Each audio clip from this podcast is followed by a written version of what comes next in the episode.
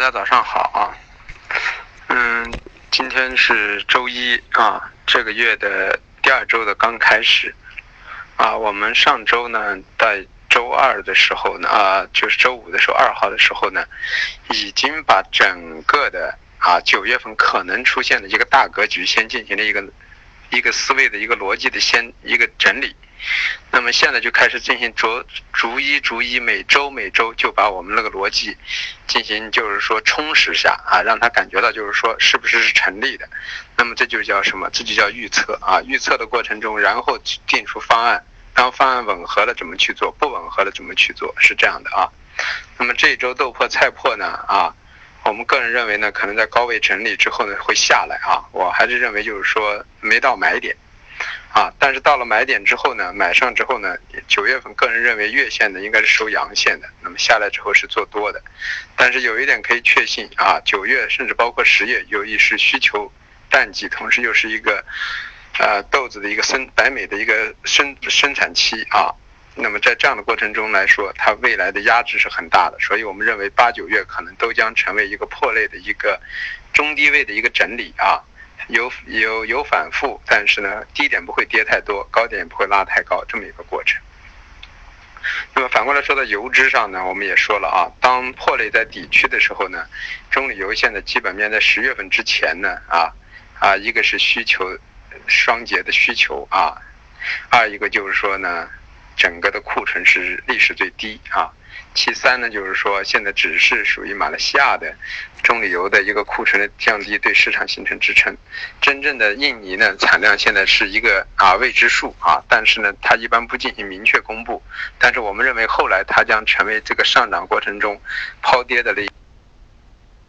它会把整个市场呢都都砸下来啊。所以基于这种情况呢，就是说我们认为中铝油呢，啊。九月份呢，从基本面也好，从现在的技术格局也好，还是中性偏上的。那么油脂呃豆油呢啊，基本面库存是比较大的。二一个呢，就是说虽然在有需求，但是的库存又比较大，技术形态比较弱。相比之下呢，就是说啊，油脂中的豆油要比中榈油要弱一点啊。但既然中榈油跌不深，那么油豆油也跌不深，所以你看中榈油豆油啊都进行了一个强势反弹。中榈油从低点上来已经反弹了两百点了啊。跟我们预想的一样，前两天我们还做了棕榈油的多头啊，那么就是说豆油也是一样啊，都有一个反弹，反弹完了之后呢，到了高区之后呢，个人倾向于油脂呢反反弹肯定是做空的，就反过来就像呢豆粕是是回调下来做多一样啊，这是一个就是说农产品的一个格局。啊，说到黑色这一块呢，现在你们应该感觉到我前期说的这个观点呢是完全吻合的。那么就是说市场呢是由基本面作为驱动，然后由资金面和情绪面作为一个什么呢？作为一个推波助澜啊。那么我们说了，九月、十月是一个黑色系的一个旺季啊，不论是需求也好啊，啊还是现在的资金情绪也好。所以说，这旺季过程中呢，就造成它不至于大幅下跌。所以说，当焦炭、焦煤、铁矿、螺纹钢进行一个大幅杀跌之后呢，啊，在动力煤的启动下呢，啊，黑色系呢，焦煤开始上涨，然后呢，现在造成了焦炭也开始上涨，啊，甚至连比较弱的铁矿石啊，基本面是比较差的啊，啊，也都开始有反弹迹象啊。当然，铁矿石反上来和螺纹钢反上来，肯定是还是高位做空。那么煤炭呢，主要是受到 G 二零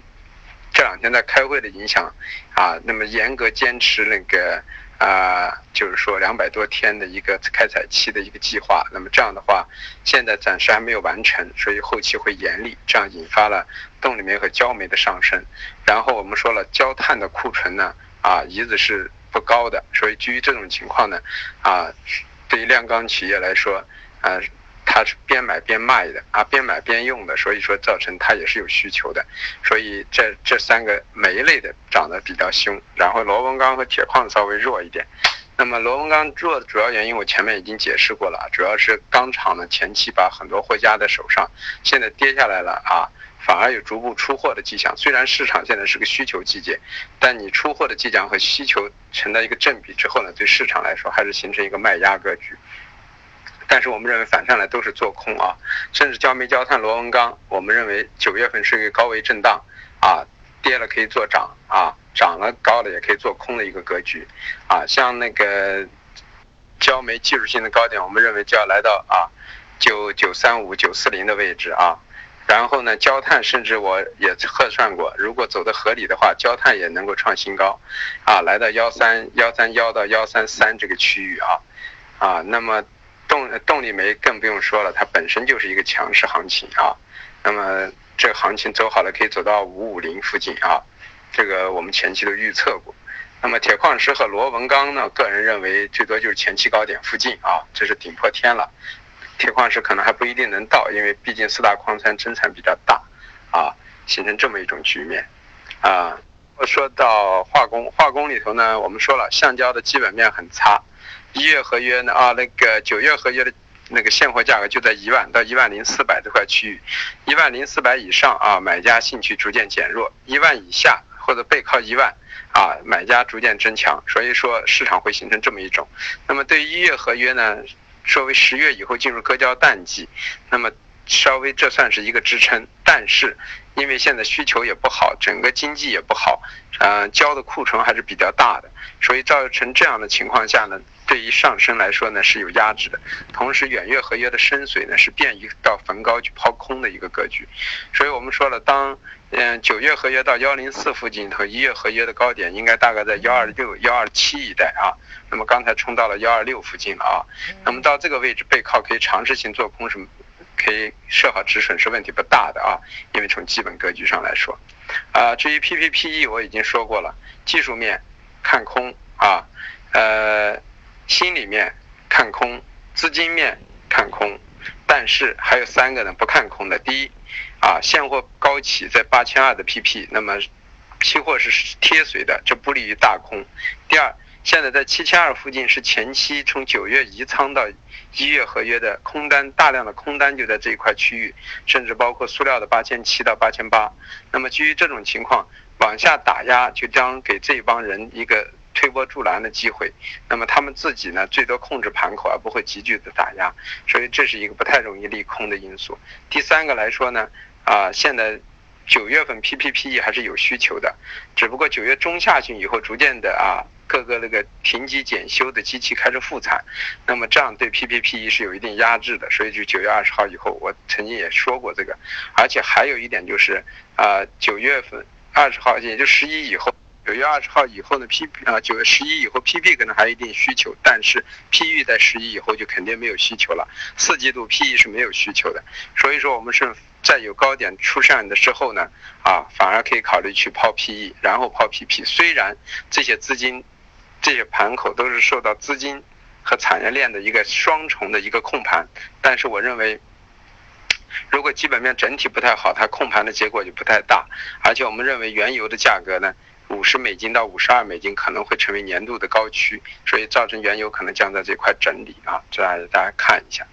说到有色啊，有色这一块呢，还是原观点，铜逢反弹做空。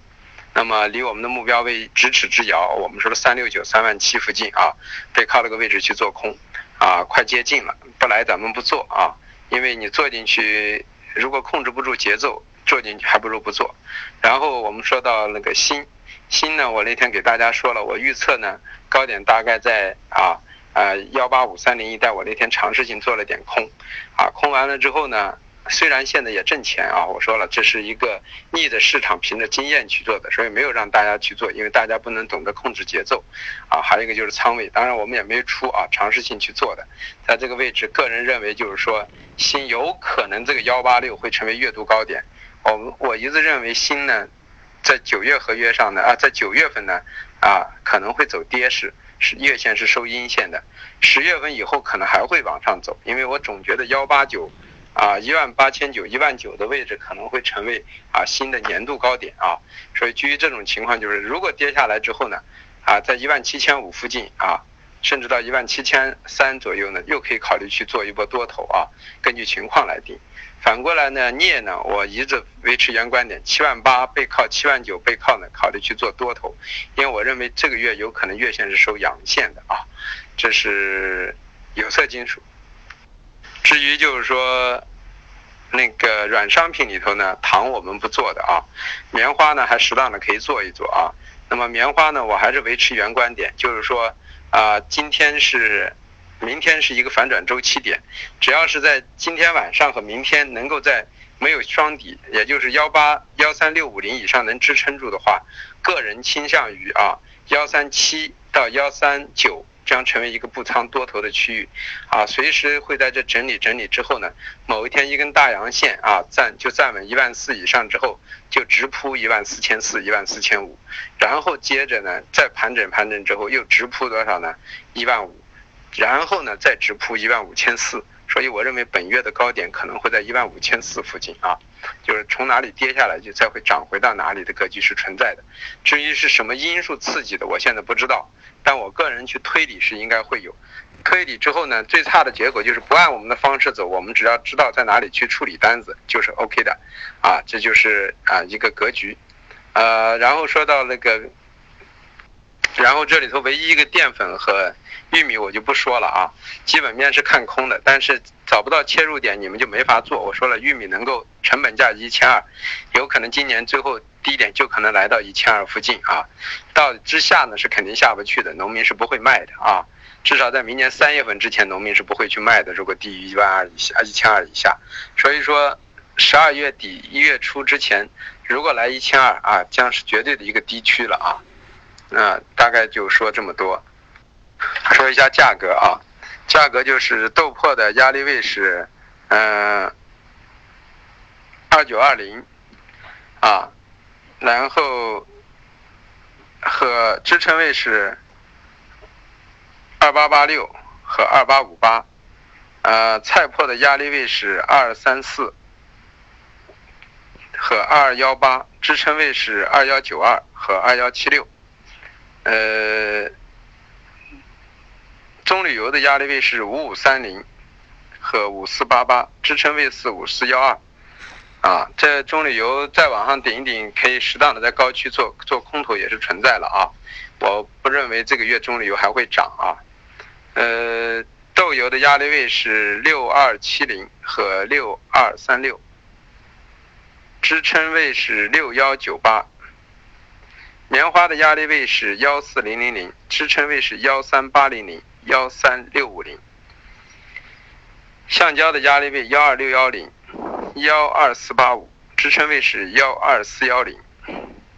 啊，所以橡胶到了六五零七零零这块区域，直接逐渐的可以布空头的格局啊，止损好设。然后焦炭的压力位是幺二八零和幺二五四，支撑位是幺二幺五，焦煤的压力位是九三七九二零，支撑位是八九六。记住啊，这个九三七我们可能认为是有可能月度高点，所以我提前先说出来啊。当然不是说到了月度高点就让你们去做空啊，就说明在那个位置多头可以考虑处理一下啊。然后铁矿石呢，压力位，铁矿石是我那天给大家说我唯一去去放空头的一个黑色系品种啊。铁矿石的压力位是四三七四二六。铁矿石的压力位是四三七四二六，支撑位是四二幺，啊四幺零。呃，螺纹钢的压力位是二四九二二四四四，支撑位是二四幺六。铜的压力位是三六九零零三六八零零，支撑位是三六六零零三六五幺零。锌的压力位是幺八六零零，支撑位是幺八四五零幺八三五零，啊。然后镍的压力位是八零八二零，支撑位是七九六零零和七九零零零。